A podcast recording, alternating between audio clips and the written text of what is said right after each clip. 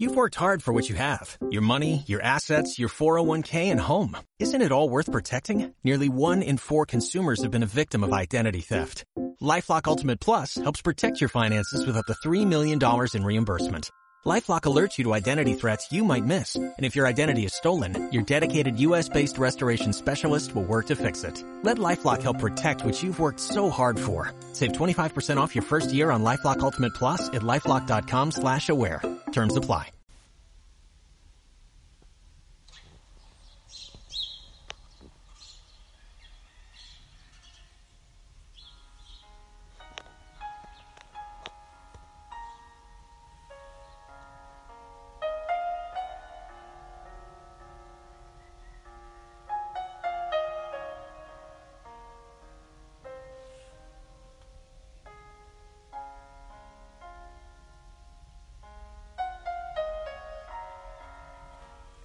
Que el Señor te bendiga. Espero que estés muy bien, de maravilla. Eh, sonríe, empieza por sonreír. Yo muchas veces te imagino en el rinconcito de oración, ese lugar eh, de experiencias hermosas, de cansancios, a veces de lágrimas, de luchas y de batallas. Pero es hermoso imaginarte ahí con el Señor quitándote, no en tanta prisa. Yo sé que muchos escuchan estas reflexiones mientras corren. Eh, sería bueno estar en oración con el diario espiritual para evaluar si estamos viviendo bien estas reflexiones. Yo, aquí en Ermita, en el Monte Tabor, no hay fluido eléctrico, así que se escuchará un poco distinto el fondo musical. Y aquí a unos cuantos metros, una mujer eh, fumigando la fresa. Todavía, aún, a esta hora. Todo es fresco, todo es un poco más lento. Pasan dos perros grandotes por la puerta de mi ermita y así es el ambiente. Y aquí, Jesús en la Eucaristía, que te manda un abrazo grande, que te saluda. Y continuamos Continuamos ahora en el Calvario, ante Jesús. Espero que lo estés viviendo de esa manera, preparando la Semana Santa y claro que sí, preparando el corazón para la Pascua, para la fiesta de las fiestas. Así debe ser. Estamos ahora en calma, en reflexión, para celebrar después el gozo festivo de Cristo. Y insisto que hay personas que han dicho, pero es que es triste, pero ¿dónde está la esperanza? ¿Pero dónde está la misericordia? También he dicho que hay tiempo para todo, dice la palabra, para reír, para llorar, tiempo, tiempos diferentes. Ahora estamos viviendo uno de ellos, un tiempo diferente. Y en este momento, aquí ante Jesús, yo sí, aquí tengo la imagen de Cristo en la cruz. Y está a los pies, me encanta porque a los pies de Jesús en la cruz y al ladito del sagrario de Jesús en la Eucaristía está postrada la imagen, la imagen de la Virgen María postrada. Quiere decir que está Jesús en la cruz, está Jesús en la Eucaristía, está la Virgen María. Ah, ¿Sabes quién falta en la, ante la cruz? Falta Juan. Y ese soy yo, John. Y ante Jesús en la cruz y al lado de la Virgen María voy a, bueno, en paréntesis, voy a casi, casi a leer con algunas explicaciones algo que llega a mi corazón de, de un servidor de la iglesia. Señor, quiero decirte en este momento, quiero rogarte, quiero clamarte en este momento, que no permitas que nos sintamos profesionales del Evangelio déjanos parecernos a tus primeros discípulos. Sí, más allá del dolor, Señor, más allá de la tristeza, más allá de la angustia, más allá de tantas cosas, permite, Señor, parecernos un poquito a tus discípulos, aquellos que llamaste tú para estar cerca de ti, para tu servicio. Aquellos que te siguieron cuando aún no habían nacido las catedrales ni todo lo demás que ha ido surgiendo a su paso, monasterios, abadías, santuarios, basílicas, conventos, templos, y detrás de ello mucha santidad, pero también mucho poder. Señor, aquí ante la cruz, aquí, ayúdanos a buscarte como te buscaron Andrés, Pedro, Juan, Santiago. Sí, sí, ayúdanos a tratar de ser como ellos eh, después de, de tu resurrección. Ser evangelios vivos como ellos lo fueron. Oh Señor, oh amado Jesús. Quizás eso fue lo que quisiste decir a Felipe en el cenáculo cuando, poco después del lavatorio de los pies, de la evocación de la traición de Judas y del anuncio de la traición de Pedro. Él te pidió que mostraras a los discípulos el Padre. Tu respuesta fue inmediata. Felipe, estoy con ustedes desde hace tanto tiempo y aún no me conocen. Quien me ha visto ha visto al Padre. Juan 14, 8, 9. Ante tu cruz, Señor aquí en tu presencia y yo creo que muchos hijos, hijas de la familia Osana también ante tu cruz. Queremos preguntarte, Señor, ¿acaso quisiste decirle a Felipe y claro a todos sus discípulos y a nosotros discípulos en el transcurrir del tiempo, que como tú revelaste al Padre, nosotros deberíamos revelarte a ti mismo? ¿Eso fue acaso lo que quisiste decirle? Antes de dejar la tierra, por el cielo, tú nos aseguraste que estarías siempre con nosotros hasta el fin del mundo. Mateo 28:20. No nos estarás diciendo desde la cruz que tú estás con nosotros siempre, mas no siempre nosotros estamos contigo. ¿No será ese el drama de tantos cristianos en las iglesias de hoy? Que tú estás tan cerca, pero nosotros lejos. ¿Es eso, Señor?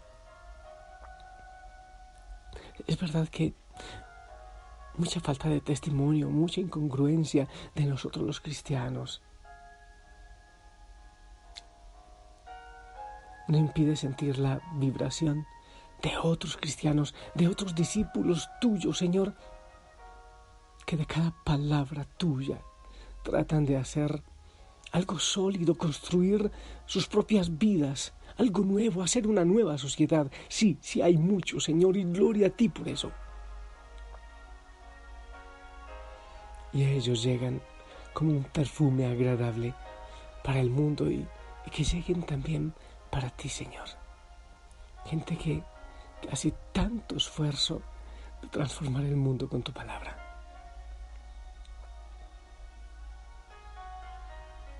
Que tú nos digas, Señor, a nuestro corazón, si quizás tanta desunión, tanta discordia, tanta lucha, tanta situación en el mundo, es porque nos hemos ido alejando de ti y quedando solo con algunos recuerdos. Tu cruz, Señor, el Calvario, es una piedra de contraste que calibra la autenticidad de, de nuestro oro o la mezquindad de nuestro oropel. Ayúdanos, Señor, a entender que sin cruz nadie puede saber si es o no verdaderamente un discípulo tuyo que eres camino, que eres verdad y que eres vida.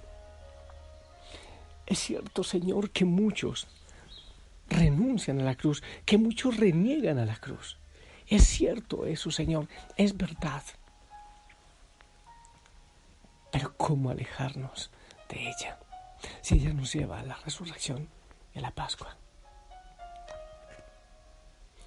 Y si el Calvario nos reprocha en silencio. A unos el Calvario anima, a otros en silencio les cuestiona, pero debe ayudarnos a abrir caminos nuevos. En ningún lugar como en Jerusalén es evidente que aquel que vino a traer fuego a la tierra, aunque puede renovar las lágrimas allí derramadas hace veinte siglos, veintiún siglos, también puede alegrarse porque en algún lugar de la tierra ese fuego se renueva en nuevas llamaradas. Gracias a ti, amado Señor, que en medio del desaliento existen hombres y mujeres, adolescentes, ancianos, pobres, ricos, niños, yo los veo aquí, que han conocido el don de Dios, tu don, Señor. Han encontrado la perla fina, esa perla de gran valor, y son capaces de renunciar a todo por seguirte a ti. Muchas veces en silencio se juegan la vida o se la complican alegremente para seguir las huellas tuyas, amado Jesús de Nazaret. Y buscan convertir tus palabras en realidades cotidianas. Por eso yo, en este momento, Señor, te alabo y te glorifico. Yo sé que hay cantidades de personas en el mundo que se unen conmigo en este mensaje, en esta oración, ante la cruz, ante el Calvario, están deseando con sincero corazón volver a ti, volver a tus huellas. Sí, Señor, en ese viaje de retorno. Ah, Jesús, cuánto clamo por mí, pero también por todos los que oran conmigo. Que entendamos aquel mensaje que tú nos has querido dar siempre. En sencillez, en fragilidad, en humildad y decirte, Señor, decirte que sí, decirte que sí sin tanto temor, sin tanta inquietud. Tú no te bajaste de la cruz. La Virgen María no dijo que no. Ayúdanos, Señor, a nosotros a decirte que sí.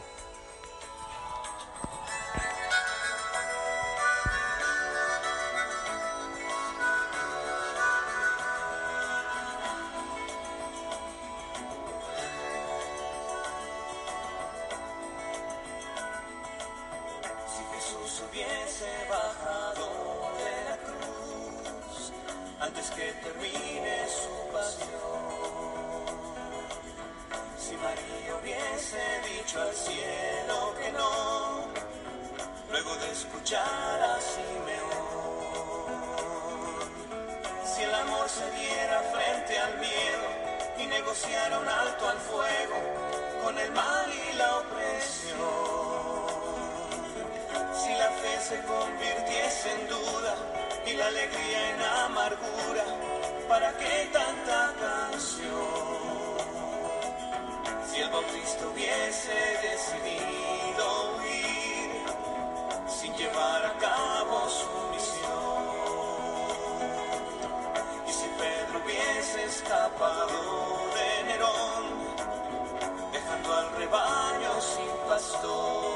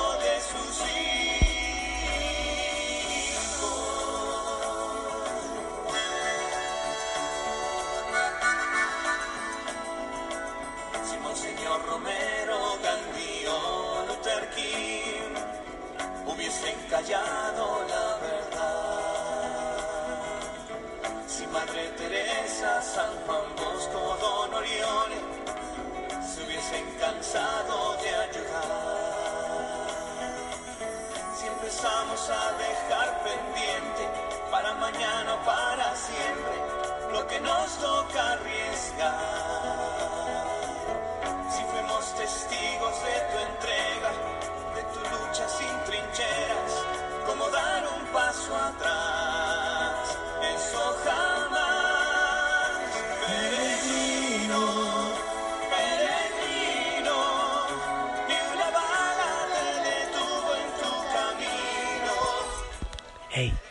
También, peregrino, tú también estás llamado. Yo me siento tan feliz de ser discípulo del Señor y de luchar por cumplir su palabra, por predicarla. No creo que haya algo que dé igual felicidad, que dé tanta alegría y tanto gozo. Ponte pilas, volverá la palabra, volverá al Calvario. No, no es despreciar todo lo que el Señor nos ha regalado en estos siglos de iglesia, pero es volver al amor primero. Eso te propongo yo. A eso te animo. En el nombre del Padre, del Hijo, del Espíritu Santo. Amén. Esperamos tu bendición que llegue para mí y para toda la familia Osana en el mundo.